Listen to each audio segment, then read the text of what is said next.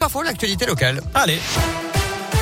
Et à la une de l'actu, encore des suppressions de postes à venir à Michelin, à Clermont. Le fabricant de pneumatiques prévoit la suppression de 614 postes en France l'an prochain pour la deuxième année de son plan de simplification et de compétitivité.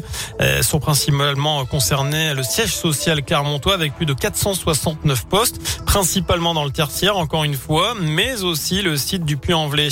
Euh, doucement sur l'accélérateur aujourd'hui, nous sommes le 1er décembre. C'est donc aujourd'hui que la vitesse maximale autorisée est abaissée à 30 km heure dans les rues de Clermont. Euh, cela ne concerne pas les 426 km de voirie de la ville car certains boulevards sont encore limités à 50 km heure. On vous a mis euh, la carte des secteurs concernés sur radioscoop.com. Euh, ce schéma pourrait évoluer selon les demandes des habitants. Dans le reste de l'actu, retour sur cette affaire de prostitution découverte dans la région, dans un logement près de la gare du Puy-en-Velay. Trois personnes, deux femmes récemment majeures et un homme ont été interpellés. Tout a commencé quand un individu est venu se réfugier au commissariat pour demander de l'aide suite à une tentative d'agression dans ce même appartement. Il disait avoir été agressé par un homme qui l'avait convié chez lui pour lui vendre des stupéfiants. Les forces de l'ordre se sont rendues sur place et ont donc interpellé les trois personnes. Il faut dire qu'elles sont en plus de cela soupçonnées de s'adonner à la prostitution. Elles sont par ailleurs connu de la justice pour des faits de cette nature. 6 000 euros en liquide ont été découverts, un peu de drogue aussi.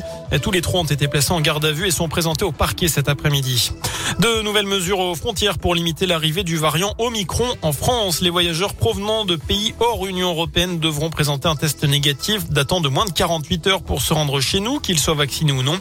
Et par ailleurs, les voyageurs provenant de l'UE non vaccinés devront présenter un test négatif datant de moins de 24 heures. Notez qu'il n'y a pas de variant Omicron détecté dans la région, mais ce n'est qu'une question de jour selon l'ARS Auvergne-Rhône-Alpes.